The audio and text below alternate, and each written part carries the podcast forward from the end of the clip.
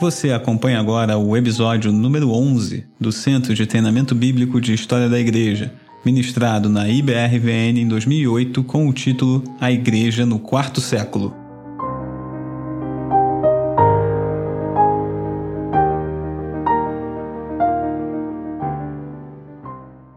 Vamos caminhar um pouco agora então, vamos para o quarto século, a igreja no quarto século. Agora nós estamos realmente avançando um pouco mais. A maioria das coisas que nós falamos até agora pegava sempre o segundo e o terceiro século meio junto. Agora nós vamos para o quarto século, que é um século em que vai mudar muita coisa. É um século em que ocorrem profundas transformações.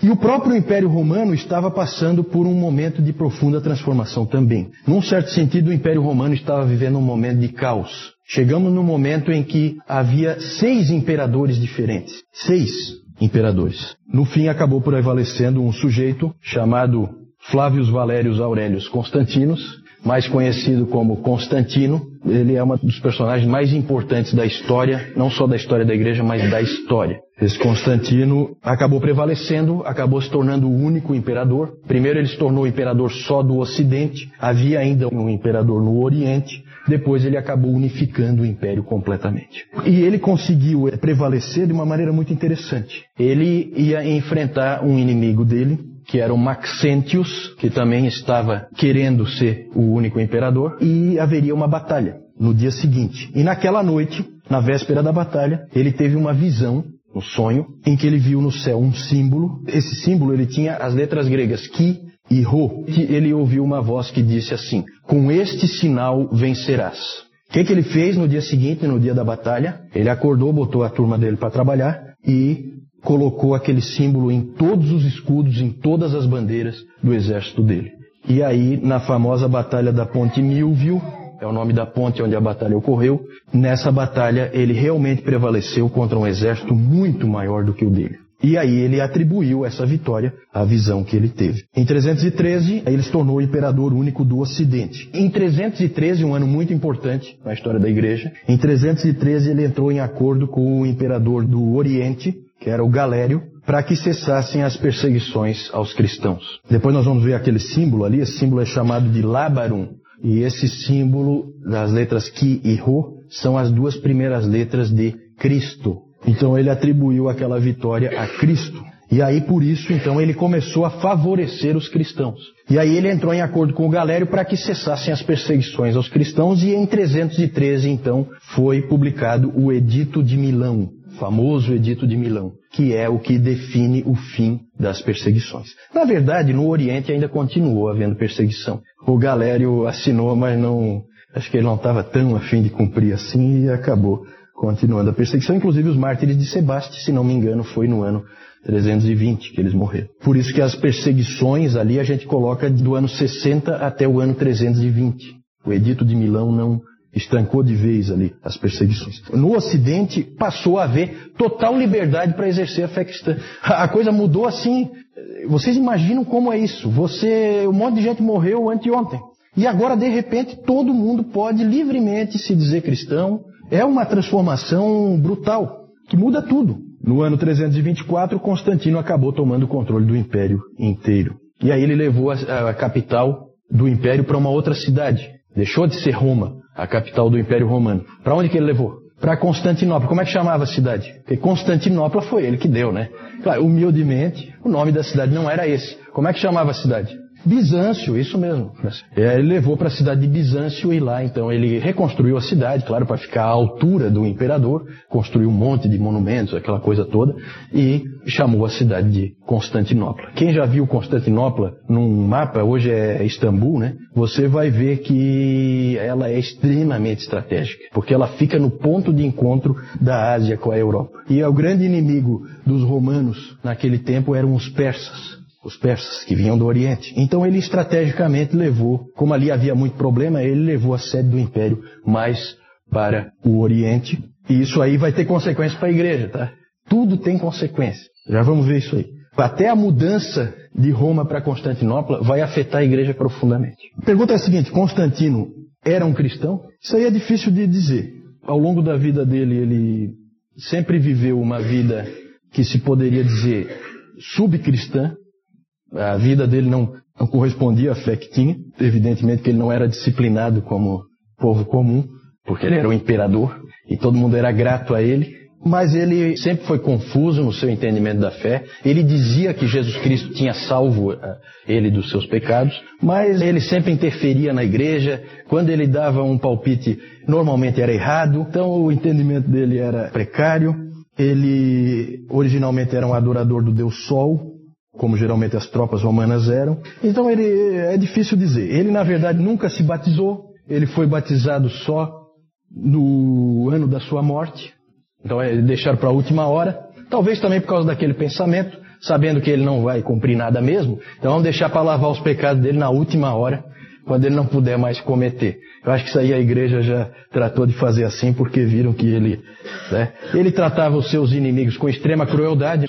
Só que agora os cristãos não são mais os inimigos. Então os cristãos escaparam. Uma coisa a gente pode dizer com certeza: se ele era cristão ou não, a gente não sabe direito. Mas uma coisa é clara: Constantino não somente tolerou a fé cristã, mas ele fez de tudo para fortalecê-la. Constantino auxiliou de todas as maneiras que ele podia a fé cristã. Algumas coisas que ele fez. Ele livrou todos os oficiais das igrejas, os presbíteros, de qualquer tipo de trabalho. Eles passaram então a se dedicar somente à igreja.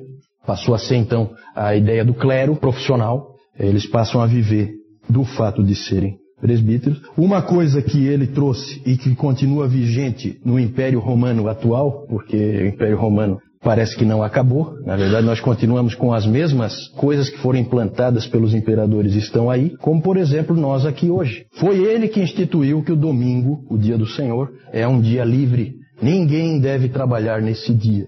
Se nós estamos aqui hoje e a gente não precisa vir no canto do galo, né, Moisés? Senão nós teríamos que vir aqui quatro da manhã, na hora do banho de rio, né, João?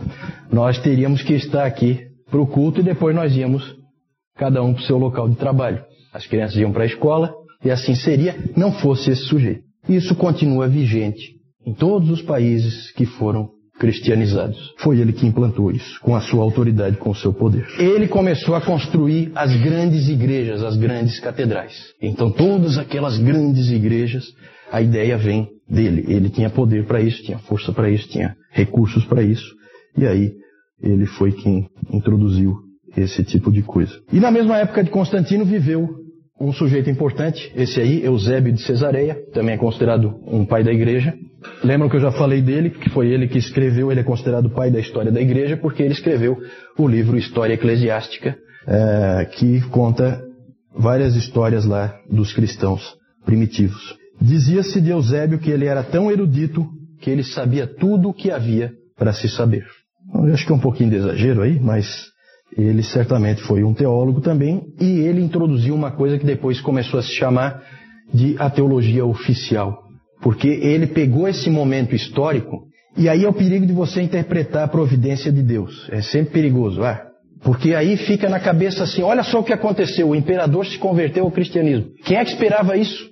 Depois de anos e anos de perseguição, 250 anos de perseguição, o imperador se converte ao cristianismo. Quem é que podia esperar uma coisa assim? Deus está fazendo alguma coisa. É isso que passa na cabeça. Mas o que ele está fazendo? E aí você começa a interpretar. E aí eu falei no domingo passado é aquela questão da dificuldade de você pegar a história da igreja, a dificuldade é interpretar o que está acontecendo. E o Eusébio resolveu interpretar. E olha como é que ele interpretou uma frase dele aqui. Constantino foi elevado por Deus para ser o vice-regente de Deus. Constantino é o representante de Deus na terra. Por isso que Eusébio é considerado naquela classificação de Nibur, o que encaixa no Cristo da cultura. Por quê? Porque o Império Romano é o reino de Deus. Isso aí tem uma série de reflexos. Claro que toda essa, toda essa ideia, toda essa noção vai ser fortemente atacada depois por Agostinho no Cidade de Deus, no livro dele essa ideia de que é o reino de Deus na terra, que é o Império Romano. Não, não, isso aí tudo ele vai derrubar. Mas o Eusébio veio com essa ideia aí. E aí, com Constantino, começa uma nova era na história da igreja que vai durar mil anos a era de Constantino. Toda a influência dele vai se fazer sentir ao longo desse tempo. Ah, começam a ocorrer coisas positivas. Na verdade, os valores cristãos começam a prevalecer no império. Aquela história de você jogar o filho fora, ah, ah, ah, crime. Opa, não, não, não. Agora o império é cristão. Não existe, isso aí acabou. Jogar o filho ali na calçada? De jeito nenhum. Então começou a haver esse tipo de coisa. Valores cristãos foram se impondo na sociedade. O domingo foi estabelecido como um dia livre, que deveria haver dedicação para o Senhor. E é interessante, gente, uma coisa que, que eu já refleti bastante sobre isso, porque o David Calhoun ele levanta isso aí, e é, é realmente interessante. O que aconteceu nesses primeiros 500 anos é que você veio de uma sociedade totalmente pagã, um mundo, vamos falar de mundo. Você vem de um mundo totalmente pagão e esse mundo vai se tornando cristão. Entendam cristão de uma maneira ampla, tá? Quando a gente fala cristão, não é a cristão nascido de novo. Não, não. Cristão de uma maneira ampla, certo? Cristo como o rei, essa visão. E você tem isso acontecendo, vem do paganismo para o cristianismo. Dali para frente tudo é cristão. O cristianismo vai, vai se fazer sentir ao longo de toda a história, até chegar nos últimos 500 anos. Aí o Calhoun fala que é um efeito espelho, né? Porque nos últimos 500 anos, de 1500 até o ano 2000 e até hoje, nós vemos o contrário acontecer. Depois de mil anos, o mundo passa a progressivamente deixar de ser cristão e passa a voltar a ser pagão. Nós estamos vivendo isso hoje. Será que é à toa que você hoje tem o aborto defendido livremente, o homossexualismo voltando com tudo? Não que não houvesse perversões sexuais ao longo desse tempo todo, claro que sim, mas tinha que ser uma coisa de alcova, escondida. Hoje não, hoje é bonito, bonito.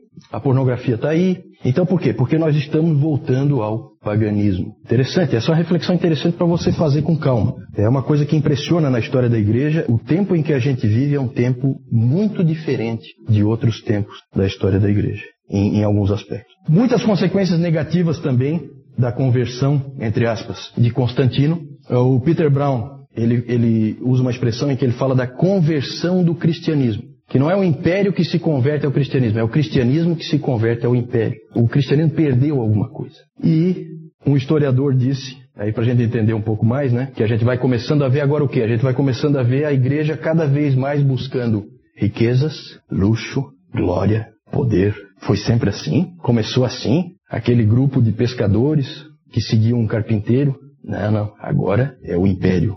Agora, padrão é o padrão do imperador. As igrejas são feitas como palácios, certo? E, na verdade, nós vemos que um historiador disse o seguinte, eu acho que também é uma frase interessante para a gente refletir. Ele fala assim: a Igreja Católica Romana é o fantasma do Império Romano.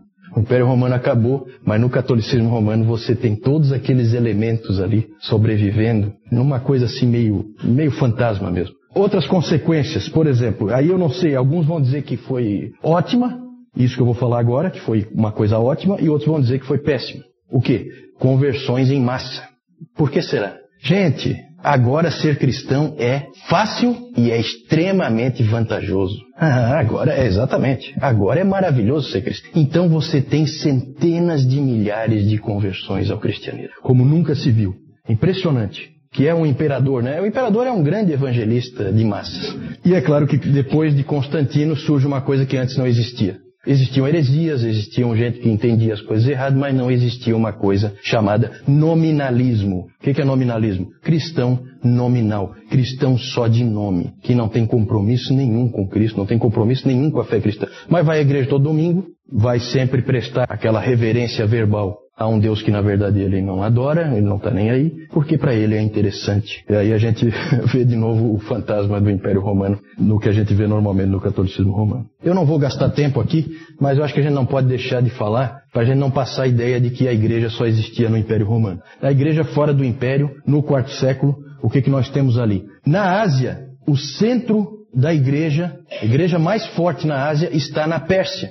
Existia uma igreja forte fora do Império Romano, lá na Pérsia. Essa igreja passou a ser perseguida violentamente aí no quarto século. É interessante porque no que cessou a perseguição no Império Romano começou na Pérsia. Talvez até pela própria cristianização do Império Romano, os persas que eram inimigos dos romanos podem ter feito essa associação de que cristãos são romanos e, portanto, são nossos inimigos. E aí houve uma das maiores, talvez a maior perseguição que já ocorreu em massa, né, perseguição em massa da história da igreja. Existem estimativas de que 190 mil cristãos persas tenham sido mortos nessa grande perseguição no quarto século na Pérsia. Isso é bem mais do que todos os mortos nos 250 anos de perseguição no Império Romano. E o interessante é que esses cristãos ali da Pérsia normalmente foram bem mais fiéis do que os cristãos lá do Império Romano.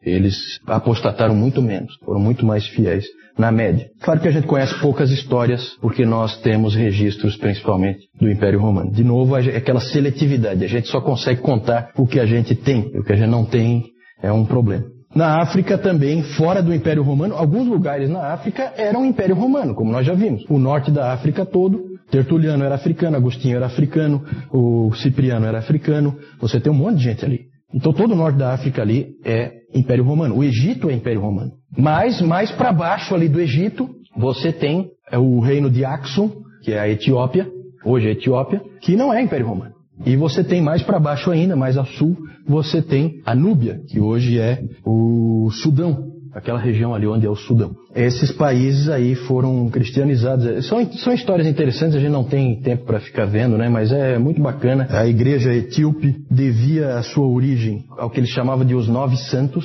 Os nove santos são nove missionários que vieram da Síria. Então é bacana essa coisa mundial. Nove missionários da Síria vieram e evangelizaram um país inteiro, um reino inteiro, que é esse reino de Axum. A Núbia também havia cristianismo ali. Na Etiópia persiste essa igreja até hoje. É uma igreja separada, ela tem uma história separada, ela é diferente. Na Pérsia também existe essa igreja. Vocês lembram na época da guerra do Iraque, que se dizia lá vinha aquele Tariq Aziz, ele vinha fazer um pronunciamento e ele não era muçulmano. Ele era cristão, certo? Só que ele não é um cristão evangélico católico ou nada disso. Ele é cristão dessa igreja da Pérsia, lá do, sabe? É uma igreja completamente à parte. Ela não passa pela história que nós passamos. Então, é diferente. A igreja na Núbia foi praticamente destruída, desapareceu. Ali houve principalmente perseguição da parte dos judeus. A ida de Constantino, eu falei antes que a ida de Constantino para Constantinopla, ele sai de Roma, leva o império, a sede do império, para Constantinopla. Mais ou menos como o Juscelino, que levou a capital, que era Rio de Janeiro, levou para Brasília. Então aconteceu uma coisa parecida no Império Romano, só para comparar. Isso aí fez com que em Roma que era a grande cidade, gerasse um vácuo de poder. Ali sempre foi a sede de poder e agora ficou assim. Tinha lá um, um, um sub-imperador, mas não, não, era a mesma coisa. Ficou assim uma, uma, uma, carência ali daquela cidade de poder, de, um, de ter ali um, alguém que fosse realmente poderoso. Adivinha quem que ocupa esse vácuo? Papa, o Papa. E aí o bispo ali, bispo é pouco, bispo tem em toda a cidade. Isso é coisa pequena, isso é coisa para qualquer um. Então é, começam a acontecer essas coisas interessantes aí, tudo tem uma explicação histórica. Aí nós já vemos a influência né, do império sobre a igreja. O Peter Brown chamou de conversão do cristianismo. O cristianismo se convertendo a alguma outra coisa que não é cristianismo. A gente vê, por exemplo, como é que começa a ser a ceia, certo? Cálice de ouro, bandeja de ouro cravejada de pedras preciosas, certo? Olha só. Aqui, esse símbolo aí, ó, da época, né? Você tem Jesus Cristo entregando uma chave para quem? Para Pedro e entregando um estandarte para Constantino, teologia oficial. Um sarcófago de um cristão, quanto é que vocês acham que custa para você contratar um artista para fazer todo esse entalhe no teu leito de morte? Então começou essa coisa, luxo, pompa, riqueza, poder entrou na igreja. A pergunta é se consta na batina dos padres esse símbolo ali, o lábaro. Pode ser, eu, não, eu até vou investigar isso aí. Pergunta interessante. Vamos ver. A pergunta da Jussara é sobre a igreja ortodoxa. Em que pé que está essa história de igreja ortodoxa, a igreja oriental, né? Na verdade, ainda é uma igreja única, mas começam a haver traços aí de problemas. A igreja oriental, ela é diferente ela já tem características diferentes, diferentes, culturalmente ela é diferente, mas aqui o próprio fato do imperador ir para Constantinopla, ou seja, ele ir para o Oriente, ainda mantém uma boa unidade. Ainda não é o momento em que elas vão se separar. Na verdade, há um prestígio ao patriarca de Constantinopla pelo fato do imperador agora estar ali, na cidade dele, e não mais em Roma. Ele veio para o Oriente. Aí nós vamos falar bastante tá, da Igreja Ortodoxa, um pouquinho mais para frente.